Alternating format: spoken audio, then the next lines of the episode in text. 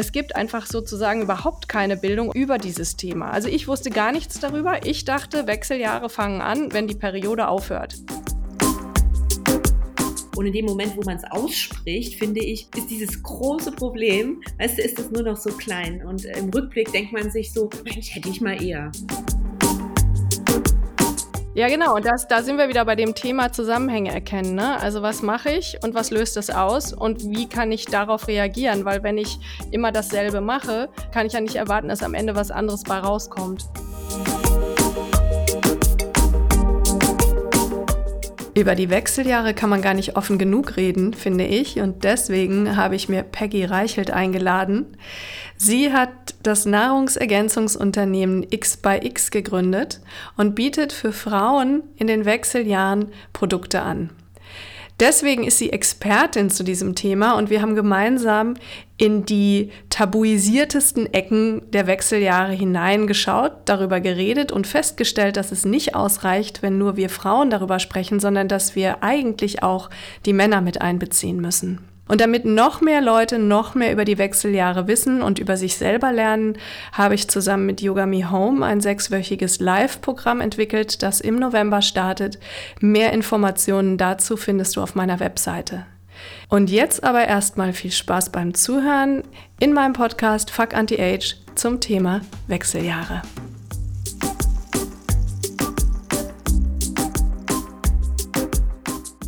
Hallo, liebe Peggy. Ich freue mich sehr, dass wir uns jetzt in diesem Podcast treffen und miteinander reden über ein Thema, was mir wirklich sehr am Herzen liegt, nämlich die Wechseljahre. Und da würde ich dich gerne als allererstes fragen, es liegt vielleicht ja sogar auch schon auf der Hand, wodurch oder wie hast du gemerkt, dass auch du älter wirst? Also liebe Inna, erstmal herzlichen Dank, dass ich da sein darf. Ähm, ich finde es ja auch mal toll, über das Thema zu sprechen und vor allen Dingen auch mit so einem positiven Fuck Anti-Age-Mindset. Das ist, äh, ist ja wirklich selten. Ich glaube, äh, gemerkt habe ich das so im Anfang Mitte 40 und zwar ehrlich gesagt an so einer sinkenden Stressresilienz. Also ich bin jemand, der kann ziemlich viel ab generell. Das konnte ich auch schon immer. Aber da kamen dann irgendwie so ein paar Dinge hinzu, wo ich mir dachte, okay, ähm, du kannst nicht mehr irgendwie so mit deinem gewohnten Power vorangehen. Und es kamen bei mir auch so ein paar Sportverletzungen dazu, die ich vorher auch noch nie so hatte, wo ich mir dachte, warte mal, da wird irgendwie scheinbar an deinem Körper verändern sich Dinge, da werden Dinge ein bisschen anfälliger. Und ich meine, das Äußerliche, ne? also dass die Haut ein bisschen faltiger wird oder dass man dann irgendwie ähm, im Down Dog, also nach unten schauen, ein Hund ist und guckt sich so seine Oberschenkel an und denkt sich so, komisch, wieso ist denn auf einmal so ein Pergamentpapier? Also es ist mir irgendwann im, im Urlaub, weil ich da manchmal am Strand so rumplödel ne? und guck so runter und denke mir so, krass, meine Oberschenkelhaut liegt so in Falten. Also das sind so die äußeren Anzeichen, finde ich, aber innerlich fand ich das wirklich interessant, dieses, dass ich, dass mein Körper eher Stopp sagt. Also du hast das Gefühl gehabt, du bist weniger belastbar, du kannst weniger powern einfach.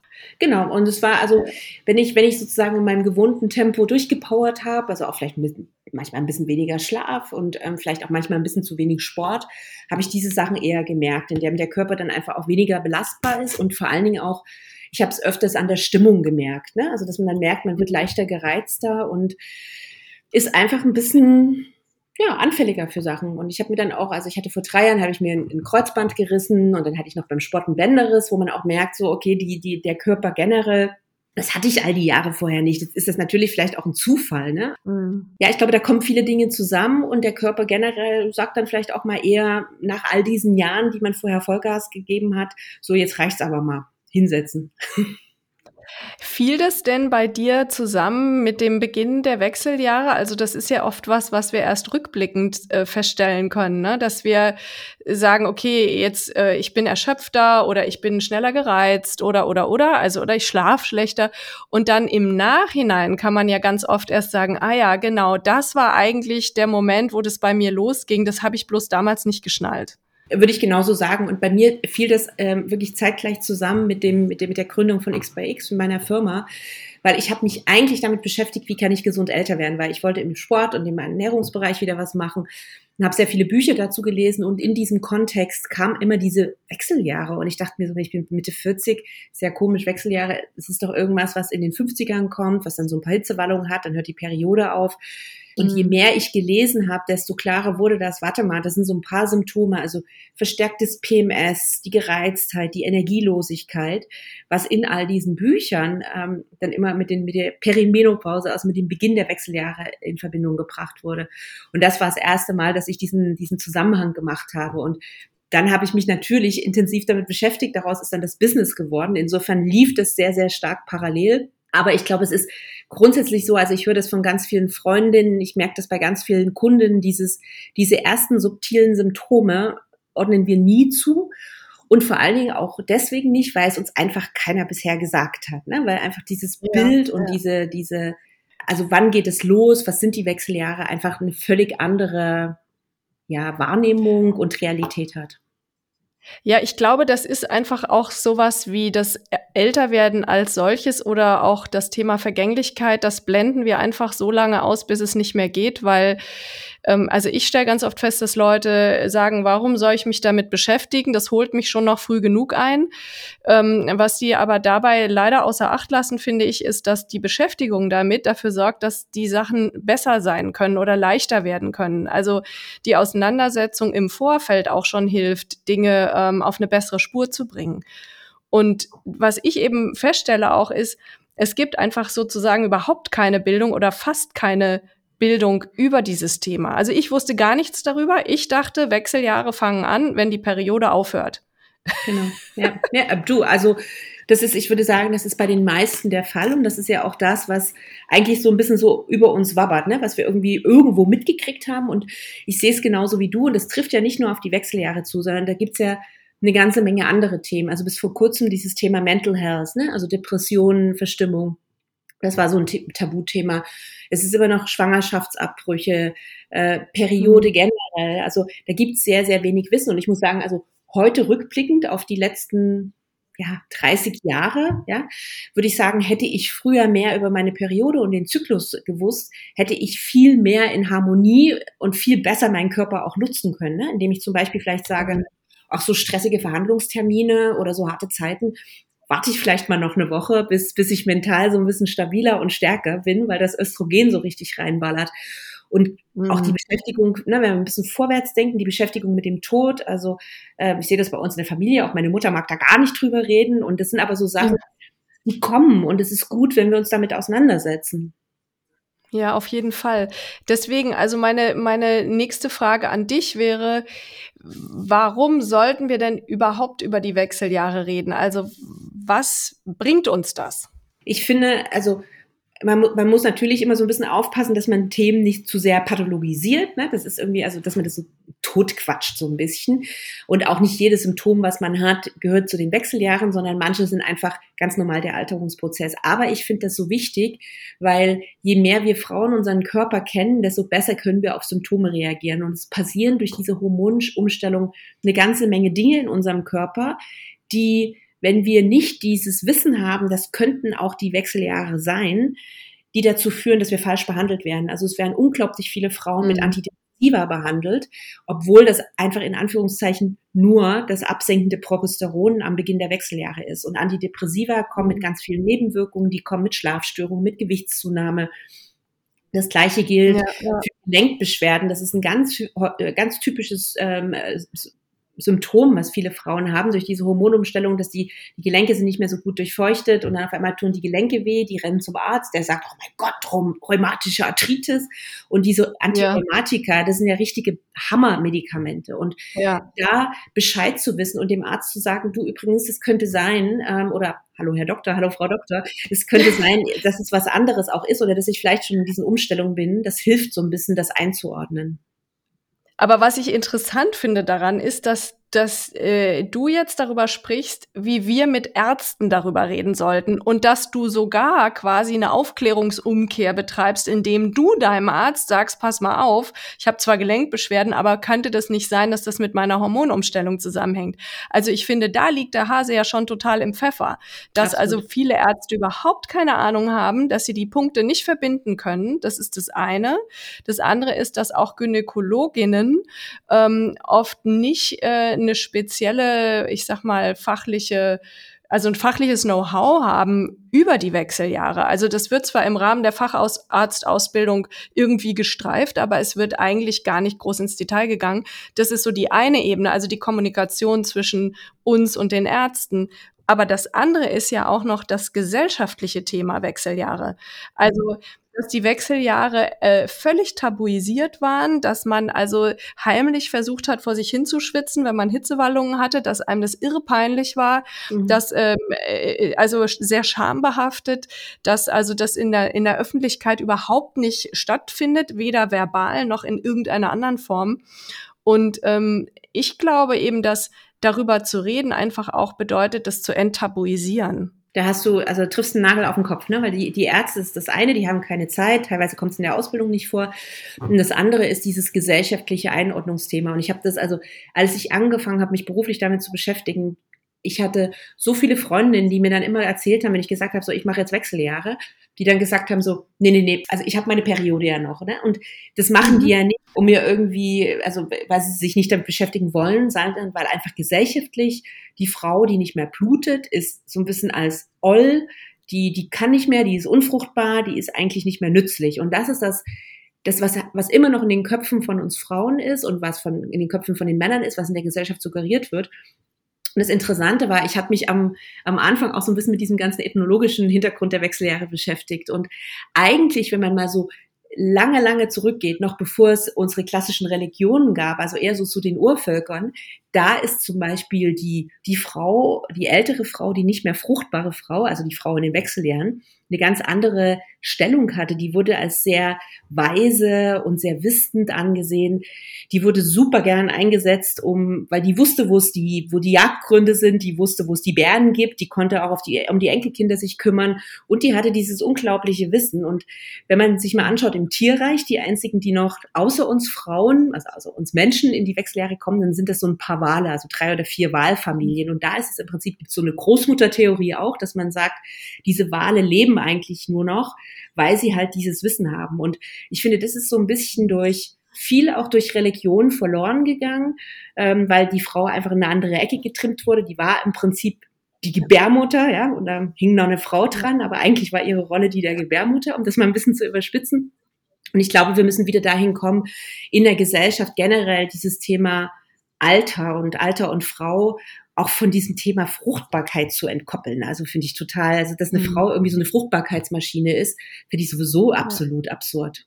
Also das finde ich ist auch noch mal ein ganz interessanter Punkt, weil die Wechseljahre sind ja jetzt im Moment gerade werden die ja immer mehr Gesprächsthema, weil einfach auch so viele geburtenstarke Jahrgänge jetzt gerade in die Wechseljahre kommen. Ähm, das ist äh, also das ist das eine, dass da jetzt so viel Fokus drauf gelegt wird, aber die das Leben geht ja danach weiter. Also wir sind ja quasi nicht nur äh, in diesem Übergang, sondern wir, also ich habe jetzt einen kleinen Research betrieben. Ich war auf dem Demografieportal und was ich total spannend fand, war um 1900 war die durchschnittliche Lebenserwartung von Frauen 48 Jahre durchschnittliche Lebenserwartung. 1960 war, lag sie schon bei 72 Jahren und 2021 bei 83 Jahren. Das heißt, wenn du jetzt sagst, eine Frau kommt mit 40 ungefähr in die ersten Anzeichen der Wechseljahre, hat sie danach noch genauso viel Leben vor sich wie davor. Exakt. Das muss man sich mal äh, wirklich ähm, auf der Zunge zergehen lassen. Und dann diese Rolle einzunehmen von der äh, von der weisen Frau, der Mentorin, die die Gesellschaft auf eine gewisse Art ja auch zusammenhält, das empfinde ich als eine unheimlich interessante Perspektive, weil es geht ja weiter.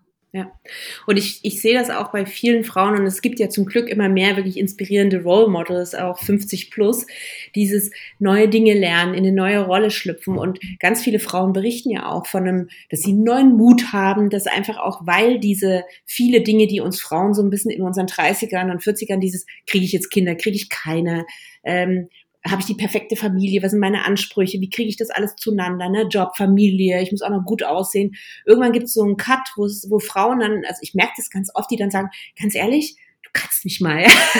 ich mache jetzt das, was mir gut tut, was meine Stärken sind, weil wir so mit Mitte, Ende 40, glaube ich, immer mehr spüren, was wir können, wo wir gut drin sind. Und wir sind auf einmal, wir blühen regelrecht auf, weil wir uns darauf fokussieren können. Und wenn wir dann im Kopf dieses haben, krass, ich fange jetzt noch mal was Neues an oder ich mache jetzt wirklich die Dinge, wo ich gut drin bin, da ist da so ein Wahnsinnspotenzial. Und wie gesagt, also wir verbringen also eigentlich eine Hälfte unseres Lebens in der Postmenopause.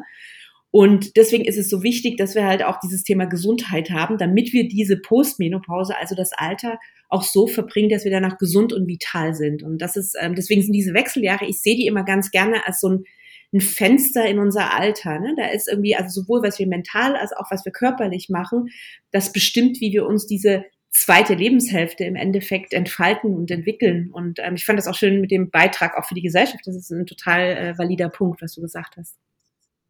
Absolut. Also es ist eben eine, also ich, ich würde sagen, eine mentale, aber auch eine körperliche Transformation, die wir da im Idealfall durchlaufen. Wenn wir uns das erlauben, das gehört ja noch mit dazu, dass wir uns eben nicht limitieren auf, ich bin jetzt unsichtbar, ich bin jetzt nichts mehr wert, weil ich bin jetzt nicht mehr fruchtbar, sondern wenn wir uns erlauben, in diesen Raum auch reinzugehen. Was ich ganz spannend fand, ich habe noch, noch mal geguckt, was ähm, heißen Wechsel, was, also was heißt das eigentlich Wechseljahre? Das wird ja auch Klimakterium genannt. Mhm. Und das kommt von, aus dem griechischen Klimakter sind Sprossen einer Leiter. Und äh, die Wechseljahre wurden früher auch Stufenjahre genannt.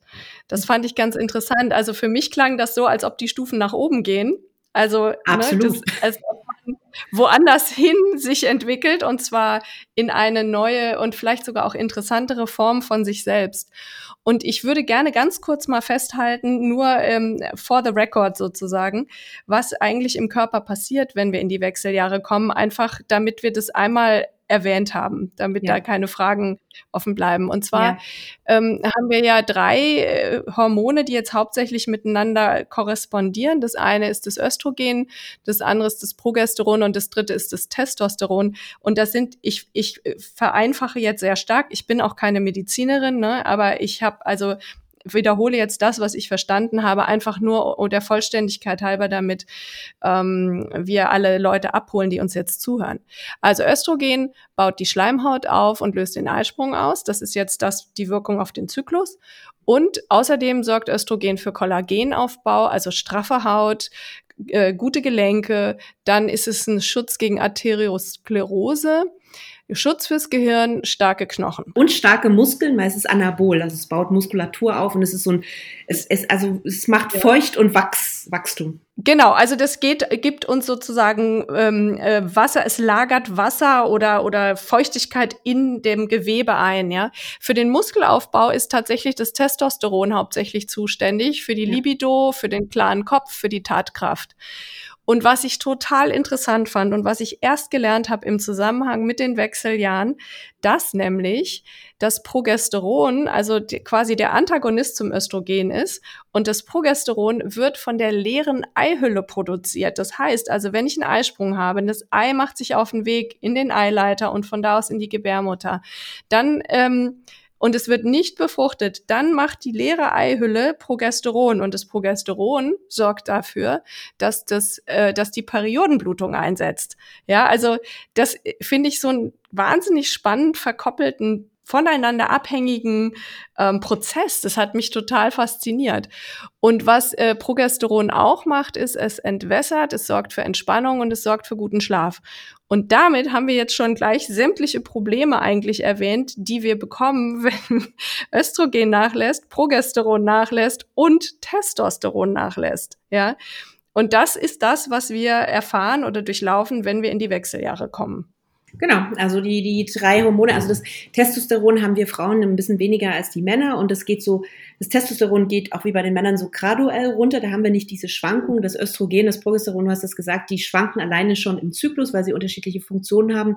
Und wenn dann die Perimenopause in unseren Ende 30, Anfang Mitte 40, das ist ganz unterschiedlich von Frau zu Frau einsetzt, dann sinkt als erstes das Progesteron ab, äh, vor allen Dingen deswegen, weil nicht mehr so regelmäßig jeden Monat ein Eisprung stattfindet. Das heißt, selbst wenn wir jeden Monat noch ganz regelmäßig unsere Periode haben, kann es sein, dass in dem einen Monat der Eisprung einfach nicht mehr stattfindet und, und das Follikel da nicht unterwegs ist. Und das bringt natürlich dieses, dieses hormonelle Gleichgewicht aus dem Takt. Und Progesteron ist so ein, so ein Wohlfühlhormon, das merken wir ja auch, wenn wir im normalen Zyklus sind, also selbst in unseren ganz normalen fruchtbaren Jahren, dieses typische PMS-Gefühl, ne, dass man so einen Tag hat, wo man einfach nur mhm. heulen könnte und die ganze Welt ist schlecht.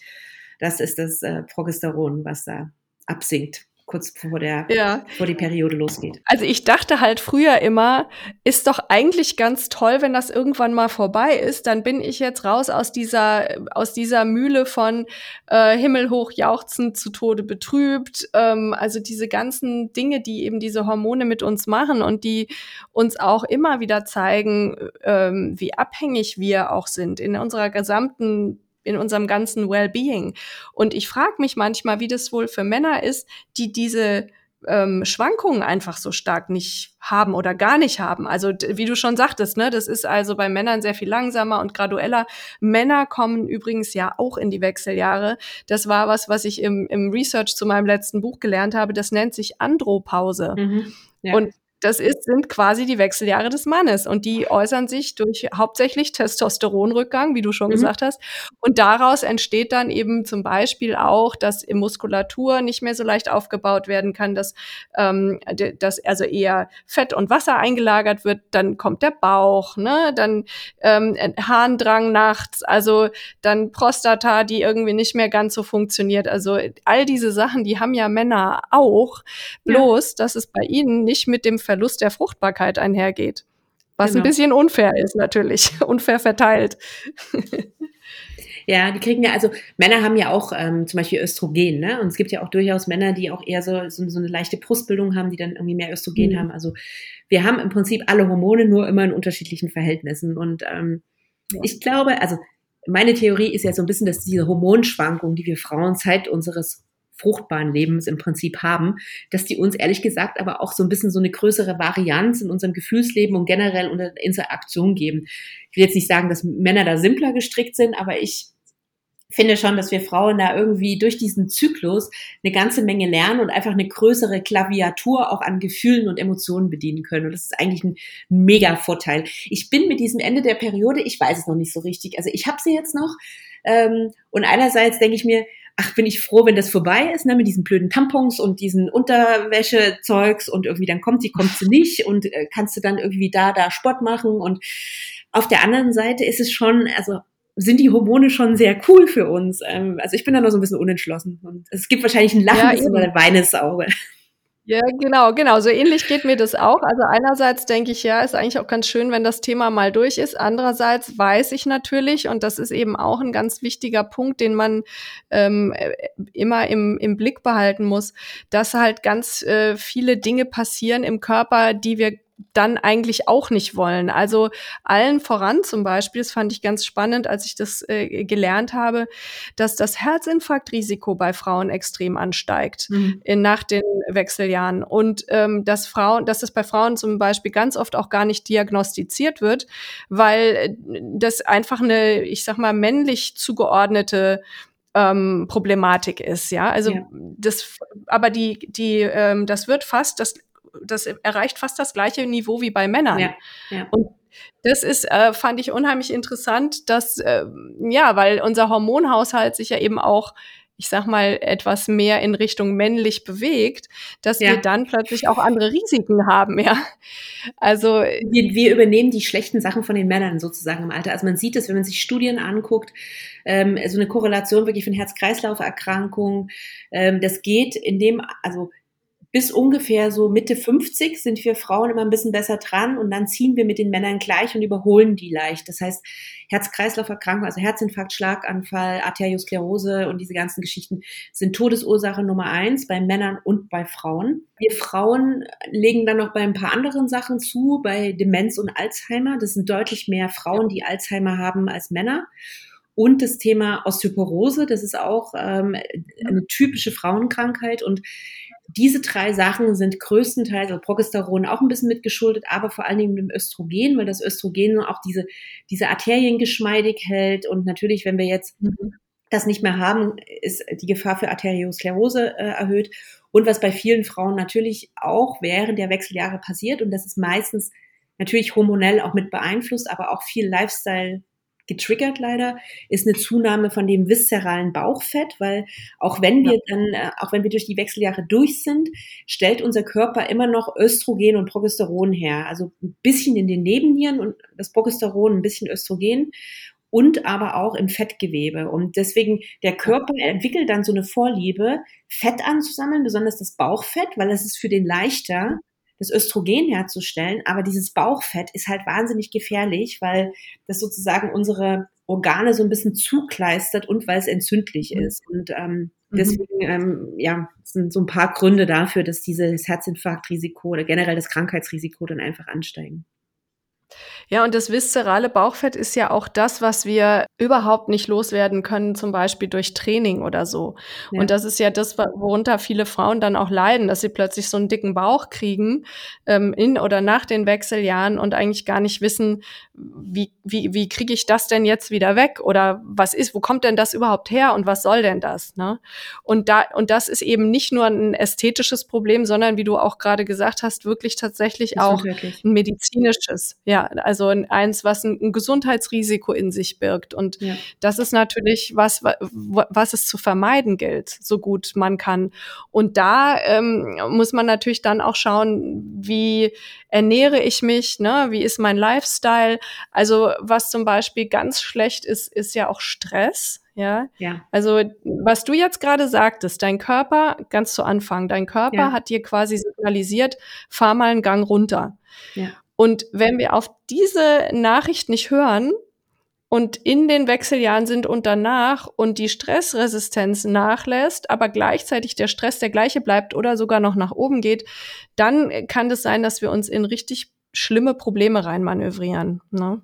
Genau, und es, also das ist ja die Hormone, also auch wenn wir Stress haben, das ist ja eine ganz normale Reaktion unseres Körpers und der Körper reagiert als erstes auf Stress. So ist er einfach von, von seiner also seit Urzeiten so programmiert, weil ne, Säbelzahntiger kommt, wir müssen irgendwie Stresshormone ausschütten ähm, und die sind halt wichtiger und alles andere, Immunschutz, Produktion von Sexualorganen, Verdauung, alles andere regelt der runter. In dem Moment, wo wir Stress haben, stoppt der quasi alles andere. Mhm. Und man hat das zum Beispiel, also ich sehe das ganz oft, ich hatte ein paar Freundinnen, die hatten dann so, oh Gott, ich bin jetzt auch schon in den Wechseljahren, ja, ich habe meine Periode kommt voll unregelmäßig.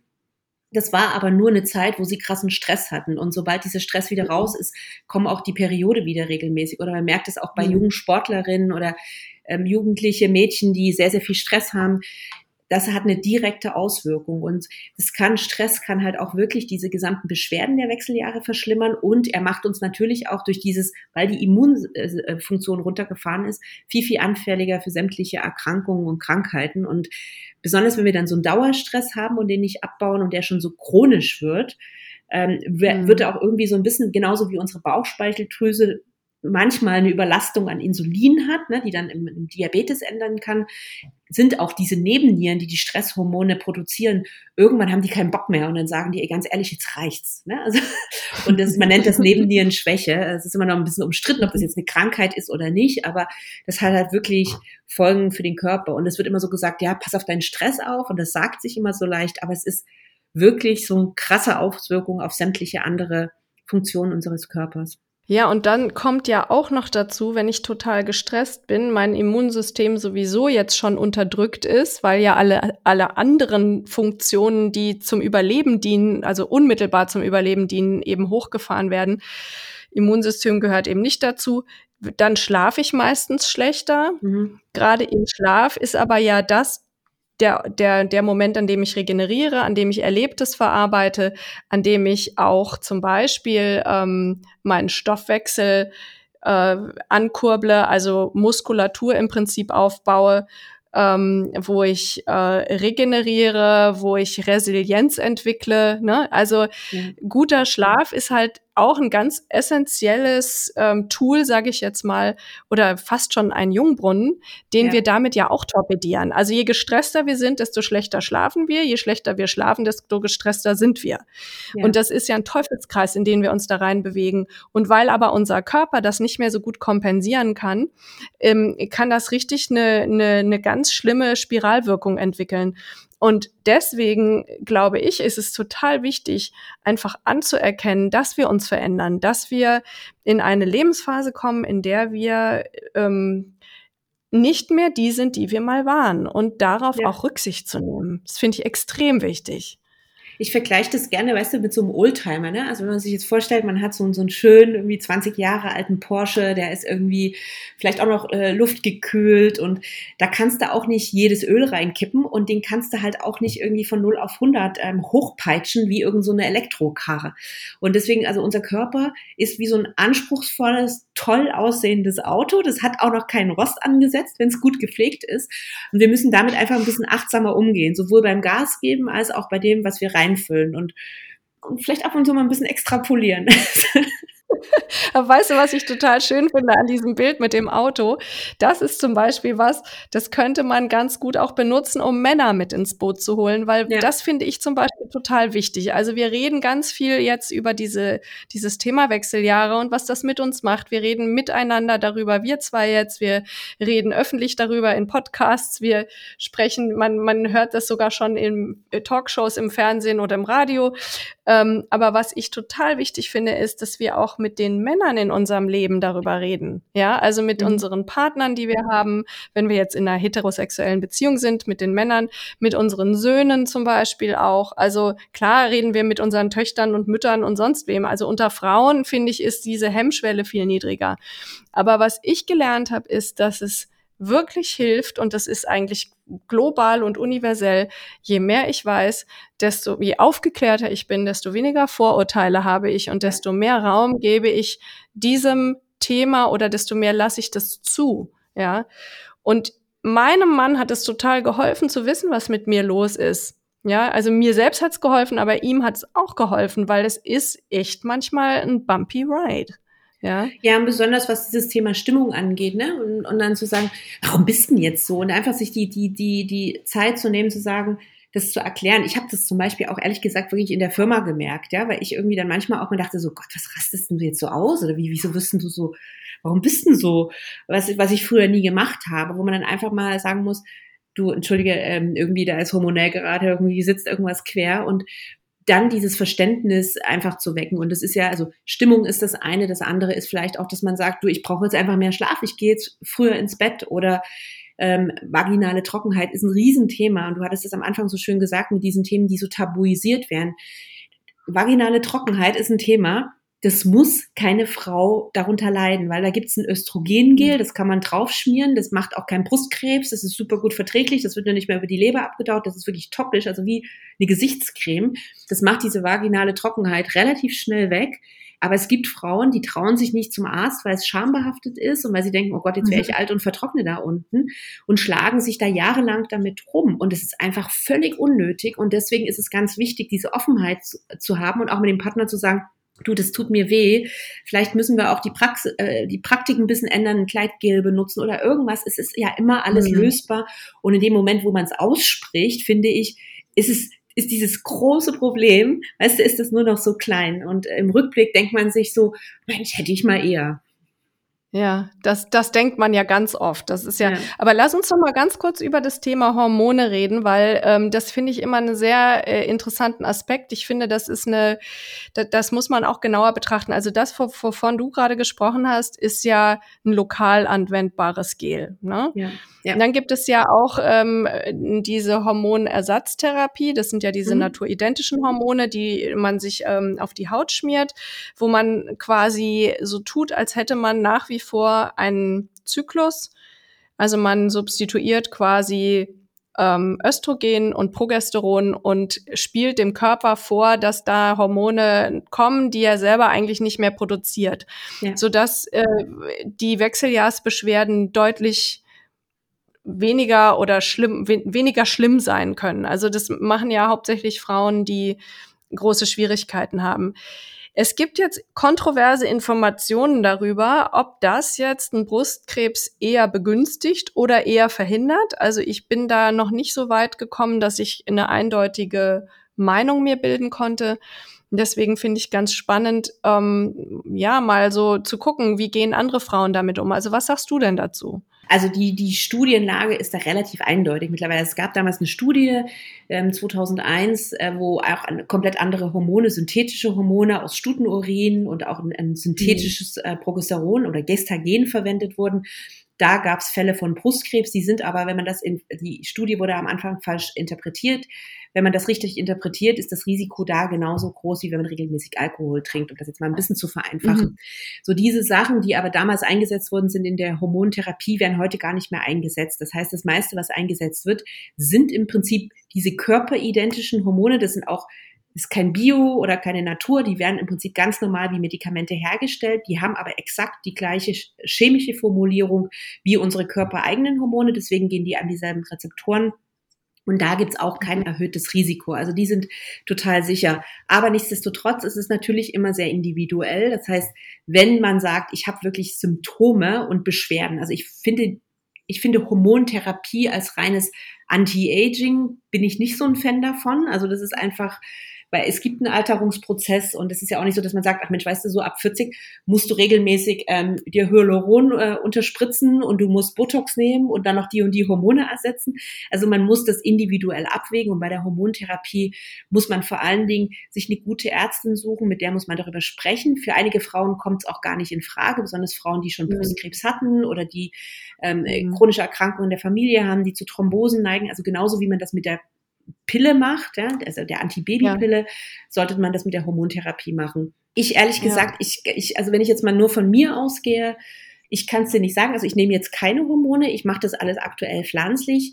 Ich wüsste aber nicht, wenn ich jetzt zum Beispiel schlimme Hitzewallung habe oder irgendeine andere medizinisch indizierte ähm, Sache, dass ich dann sagen würde, so, ach ne, dann, dann nehme ich das. Mhm. Also ich finde, es ist durchaus etwas, was man sich anschauen kann. Aber es ist kein Allheilmittel und das wird gerne genommen. Es geht nicht mhm. ohne eine Ernährungsänderung, ohne eine Lifestyle-Änderung. Das heißt, auch diese Hormonersatztherapie ersetzt keine gesunde Ernährung, kein Sport, ähm, keine Vitamine, keine Mineralien und nicht dieses ganze Stress- und Schlafthema. Also du kannst jetzt nicht sagen, ach Mensch, dann baller ich mir ein bisschen Progesteron rein, hab aber trotzdem bis um 23 Uhr den Rechner an und gehe nie raus, bewege mhm. mich nicht und dann wird das schon mit dem Schlaf klappen. Also das das finde ich ist völlig der falsche Ansatz und deswegen. Ich trinke also, auch Kaffee bis um, bis um 19 Uhr. Genau, und trinke irgendwie den ganzen Tag irgendwie einen Liter Kaffee, die, die letzte Tasse um 22 Uhr. Was mit dem Kaffee ist ja auch echt lustig, ne? Das, also ich hatte das früher auch immer, dass ich, ich konnte wirklich um 10 einen Kaffee trinken, einen Espresso und ich konnte danach auch einschlafen. Was ich nicht wusste, ist, wie stark das die Schlafqualität beeinflusst, weil selbst wenn man gut einschlafen kann, heißt es das nicht, dass der Schlaf erholsam ist. Das heißt, dass wir genug REM-Schlaf und Tiefschlaf haben, ja. weil Koffein schon spät eingenommen, also so nach 14 Uhr, unsere Nacht, es wird halt, es hat eine sehr hohe Halbwertszeit, es wird nicht gut abgebaut dann. Das setzt da an, wo auch die Schlafrezeptoren ran wollen, also wo der genau. Schlafdruck entsteht, ja. ne? Und die ja. sind dann blockiert und dann merken wir eben nicht, dass wir müde sind. Genau. Ja, das, also genau, also das ist ja, manchmal habe ich eben das Gefühl, durch diese Hormonersatztherapien ist es auch so ein bisschen so, als sollten wir Frauen, die wir ja dann schon auch manchmal ein bisschen unbequemer werden und auch wie du es vorhin so schön sagtest, ein paar männliche Themen übernehmen. Wir übernehmen ja auch ein paar männliche Eigenschaften, dadurch, dass wir nicht mehr so östrogenweich gespült sind. Manchmal habe ich das Gefühl, diese Hormontherapien, die sollen uns so ein bisschen reparieren, ja. Also ja. wir sollen wieder die fürsorglichen, sich selbst zurücknehmenden Wesen werden, die sich mehr um andere kümmern als um uns selbst, deren ähm, Haupt ähm, weiß ich nicht, Daseinsberechtigung ist, äh, für andere da zu sein und ähm, ja, bloß nicht egoistisch, bloß nicht laut, bloß nicht, jetzt bin ich mal dran.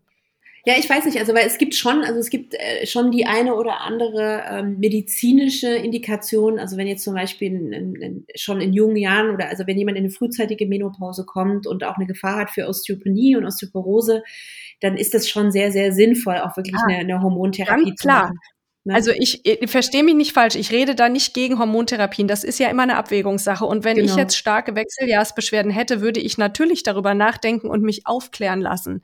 Das, also das ist eine absolut legitime äh, ähm, Option. Das geht mir überhaupt nicht darum, das jetzt nicht äh, gut dastehen lassen zu wollen. Aber ich glaube, es gibt eben auch diesen Lifestyle-Aspekt, den hattest ja. du vorhin erwähnt, ja. und aber auch so diesen Repair-Aspekt. Jetzt gib mal der, der Frau ein paar Hormone, dass die wieder gut ja. eingestellt ist, damit die wieder ein bisschen verträglicher werden, ja? Das sehe ich genauso, also wie du, ne? Also so Anti-Aging einfach mal irgendwie eine Pille schmeißen, finde ich, egal ob das Hormone sind oder irgendwas anderes, das, das, das gilt ja auch für andere Medikamente, ne? Und das ist ja, also wenn ich Bluthochdruck habe ähm, und mir dann nur Tabletten schmeiße und nichts an meinem Lebensstil ändere, finde ich das genauso den völlig falschen Ansatz. Also ich finde immer, man muss es ganzheitlich angehen und um wieder zur Analogie zu unserem Auto zu kommen, wir müssen einfach was tun und wir müssen liebevoller zu unserem Körper sein und können das nicht einfach mit Pillen wegdelegieren. Genau. Und das ist eben, also was, was da aber die Voraussetzung ist, ist ja erstens mal überhaupt, also dich, das ist so ein bisschen abgelutscht, das Wort, aber Achtsamkeit zu haben, also genug achtsam zu sein mit sich selbst, um festzustellen, was verändert sich, was macht es mit mir und was könnte meine Konsequenz sein, die ich daraus ziehe, weil da mhm. das, also wenn du das in eine sinnvolle Reihenfolge bringst, dann ist klar, wie es weitergeht oder wie du damit umgehen kannst. Und ich glaube, dass eben deswegen auch diese Aufklärungsarbeit so wichtig ist, damit Frauen wirklich die richtigen Konsequenzen ziehen können aus dem, was ihnen widerfährt. Ja, ja. und da eben genug äh, Möglichkeiten haben, auch Stellschrauben zu finden über Bewegung, über auch zum Beispiel das Weglassen von manchen Dingen. Also wie du vorhin schon sagtest, ne, Alkohol oder Koffein äh, reduziert die Qualität des Schlafes, also ganz signifikant. Also dass wir einfach verstehen, was sind die Zusammenhänge zwischen dem, was ich tue und dem, was dann am Ende mit mir passiert. Und darin, finde ich, liegt ein unheimlich großes Potenzial ähm, zur Selbstermächtigung. Ja. Ja, also nicht mehr sich abhängig zu fühlen von äußeren Umständen oder zu sagen, ich bin jetzt Opfer meiner Hormone, sondern ich kann ja wirklich was tun. Ich persönlich kann gestalten. Ich habe einen gewissen Handlungsspielraum. Natürlich nicht unendlich, weil ich bin ja nun mal in den Wechseljahren, so ist es halt. Aber ich kann die ja auch gestalten. Ich kann den Rahmen, in dem das stattfindet, ja, gestalten oder sogar verändern oder erweitern. Und da würde mich mal interessieren, was wären denn von dir konkret Tipps oder Ideen, was man tun könnte? Also ich, ähm, ich finde, also das eine ist für mich wirklich äh, eine Umstellung der Ernährung ähm, und da wirklich zu sagen, diese fünf Portionen Obst und Gemüse, vor allen Dingen Gemüse, sind absolut essentiell. Ich, ich schaue immer, wenn ich mir so einen Teller mache, dass irgendwie die Hälfte des Tellers mit Gemüse voll ist, weil ich finde, eine gemüsereiche Ernährung ist ein absolut wichtiger Punkt. Ähm, mhm.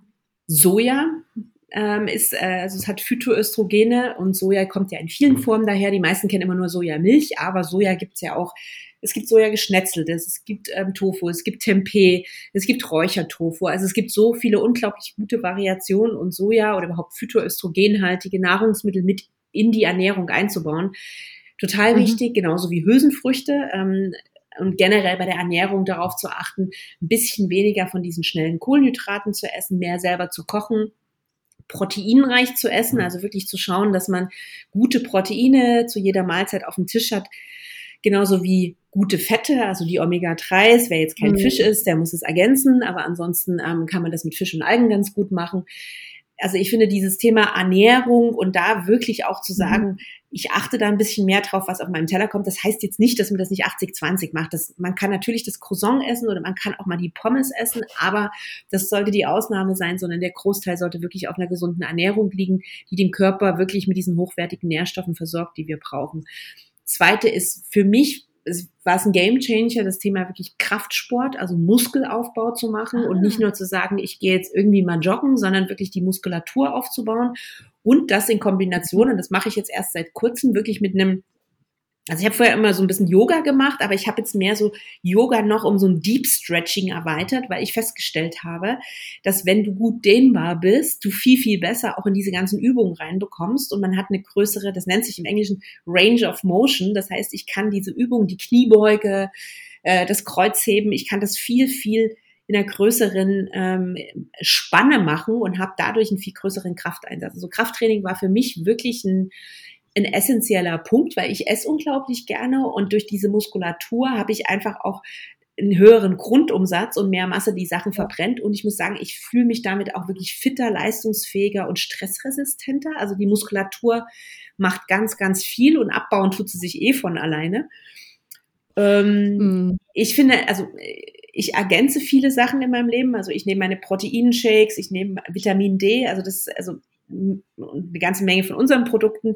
Das ist für mich ein wichtiger Teil, aber ich glaube, dass, ähm, mhm. ob man das jetzt macht oder nicht, bleibt ja jedem selbst überlassen. Was ich auch noch sehr wichtig für mich finde, ist dieses genaue Tracken von Zyklus oder von Symptomen, dass man einfach, du hattest das vorhin so schön genannt, dieses Gefühl für den eigenen Körper zu bekommen. Also wirklich zu sagen, ich mhm. schreibe mir das auf, ich führe, ich, ich, ich habe eine Perioden-App, wo ich Sachen tracke. Einfach damit man so ein bisschen sich mehr mit seinem Körper connectet und vielleicht auch mal einen Rückschluss zieht, zu sagen, warte mal, jetzt habe ich ja. schlecht geschlafen.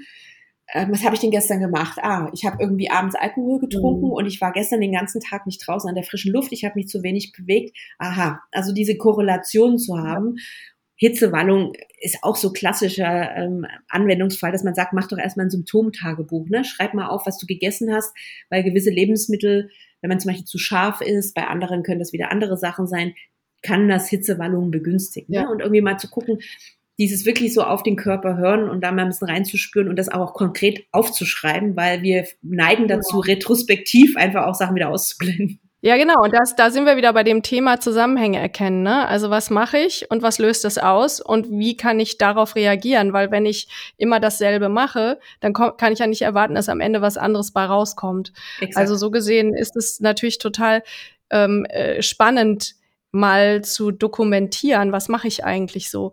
Was jetzt gerade auch total angesagt ist in diesen ganzen Meno-Expertenzirkeln, ist äh, das, den Blutzuckerspiegel zu tracken ja. ähm, und zu gucken, welche Lebensmittel schießen den nach oben oder andersrum, wenn ich zum Beispiel merke, ich bin gerade müde, muss es nicht unbedingt mit einem tiefen Blutzuckerspiegel zusammenhängen, sondern das kann auch andere Ursachen haben. Vielleicht bin ich auch einfach mal kurz müde am Nachmittag, ja. Also da auch äh, ne, ähm, also sich sozusagen Wissen anzueignen, um zu verstehen, was passiert und wie kann ich das interpretieren. Absolut richtig, genau. Also ich, äh, ja. ich habe das auch gemacht mit dem Blutzuckerspiegel und ähm, wir haben auch sehr eng mit Hello Inside zusammengearbeitet. Äh, und ich fand das sehr spannend, weil das ist, also da kamen überraschende Sachen raus. Also ich hatte während der, ich habe das einen Monat gemacht und ich hatte dazwischen ähm, eine Erkältung von meiner kleinen Nichte mir aufgeschnappt und ich hatte das erste Mal gefühlt, wirklich seit irgendwie, seitdem ich 16 war, Fieber. Und ähm, Fieber ist halt auch eine Stressreaktion für den Körper und mein Blutzuckerspiegel, der schoss nach oben. Ja. Kann man natürlich nichts machen, ne? Und das macht er manchmal auch nach ähm, stressigen Sporteinheiten. Das ist aber nicht grundsätzlich schlecht. Also nicht jeder Anstieg des Blutzuckerspiegels ist schlecht. Gewisse Dinge sind auch völlig normal psychologisch. Was ich aber interessant fand, ähm, ich bin immer in Berlin so schön zum Asiaten gegangen und irgendwie auch so, was ist so super gesund und habe dann irgendwie meinen Veggie-Pot gegessen mit irgendwie Tofu und ich habe danach die krassesten Blutzuckeranstiege gehabt, was noch nicht mal am Reis lag, sondern an den Soßen und ähm, also mhm. das fand ich spannend, dieses besonders beim Auswärtsessen gehen, wie oft Zucker verwendet wird, einfach damit es uns oh, besser ja. schmeckt, wo wir zu Hause, also ja. ich würde nie im Leben auf die Idee kommen, in eine herzhafte Zucker reinzutun, weil ich nutze dann tausend andere Gewürze. Das ist wie so ein Geschmacksverstärker. Das ist wie, genau. wie, wie äh, MSG, ne? Das ist ein ja, Geschmacksverstärker. Genau. Und ähm, das ist ja auch sozusagen der Trick in jeder Salatsoße. Genau, und das ja. ist ja auch das Problem an Fertigprodukten, dass da ohne Ende Zucker drin ist und der ist genau. so versteckt, dass wir den gar nicht schmecken. Genau. Und das sind natürlich so Fallen, die uns im Alltag gestellt werden, wenn wir darüber Bescheid wissen. Und da ist, sind wir wieder eigentlich immer bei dem gleichen Thema. Es geht eigentlich darum, Know-how zu sammeln, aufzuklären, aufgeklärt zu werden, zu drüber zu reden, miteinander zu sprechen, ähm, mit ExpertInnen zu sprechen, also um dieses Wissen zu vergrößern, um den um den Handlungsspielraum zu vergrößern. Und da, finde ich, kommen wir dann auch in diese Rolle der weisen Frau oder der Mentorin, ja, dass wir auch sagen können, schaut mal Mädels, ihr seid jetzt hier jünger als ich, aber ich kann euch mal sagen, so und so wird's, auch bei euch, weil das Lustige am Älterwerden und auch an der Menopause ist ja, dass es zumindest die weibliche Bevölkerung zu 100 Prozent erwischt, es sei denn, man stirbt vorher, und das wollen wir ja auch nicht. Nee. Genau, und ich finde auch, man kann nie früh genug damit anfangen, ne? weil also, also zum Beispiel dieses, äh, dieses Thema Knochengesundheit, was für uns Frauen ja echt ein, ein, ein Thema ist und besonders noch äh, mehr getriggert wird durch das abnehmende Östrogen. Der Knochenaufbau, der ist im Prinzip quasi fertig, wenn wir Mitte 20 sind. Danach haben wir nur noch einen Turnover, das heißt, das ist, wir bleiben immer auf diesem selben Niveau, das heißt, da kommt nichts mehr dazu jetzt gucke ich mir manchmal so junge Mädels an, die dann irgendwie nichts essen oder so eine krass schlechte Ernährung haben.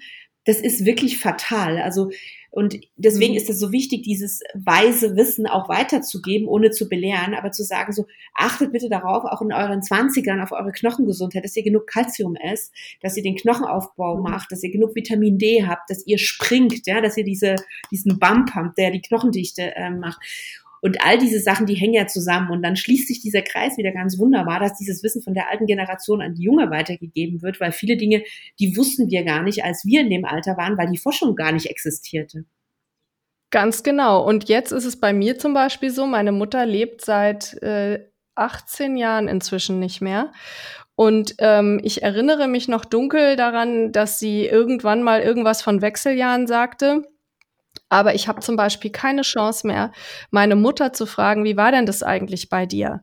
Also wie ging es dir? Was waren die Probleme, die du hattest? Einfach weil mir das natürlich auch weiterhelfen würde. Also ja. auch jetzt innerhalb der Familie generationsübergreifend darüber zu sprechen, finde ich zum Beispiel auch echt interessant und wichtig. Und man sollte das ähm, bei Zeiten tun und vielleicht auch schon, bevor man selber in diese Lebensphase reinkommt. Weil wenn ja. das so läuft wie bei mir, hat man dann die Gelegenheit vielleicht nicht mehr. Ja. Also Absolut. für mich ist es äh, wirklich das Takeaway auch jetzt wieder aus diesem Gespräch mit dir.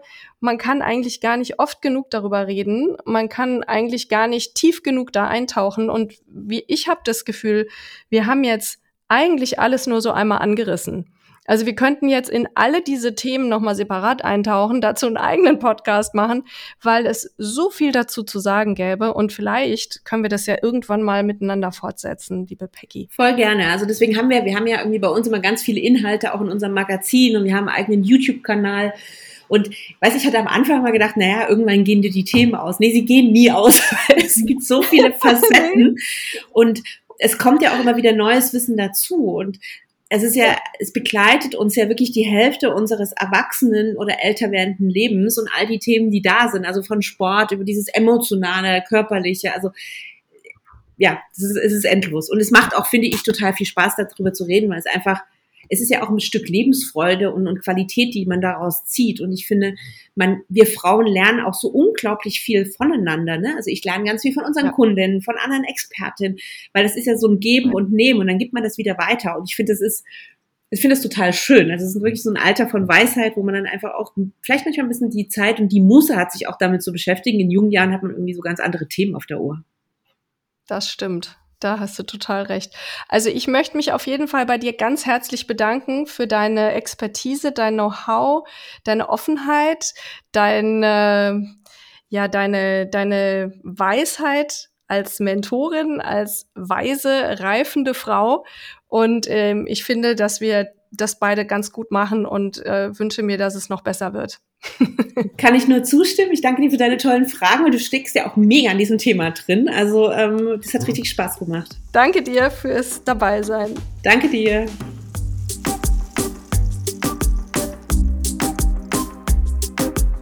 Wenn dir dieser Podcast gefallen hat, freue ich mich sehr über eine gute Bewertung oder eine Weiterempfehlung oder beides. Und du kannst dich gerne auf meinem Newsletter eintragen, wenn du mehr wissen möchtest zum Thema gutes Älterwerden. Auf meiner Webseite unter elenalustigyoga.com.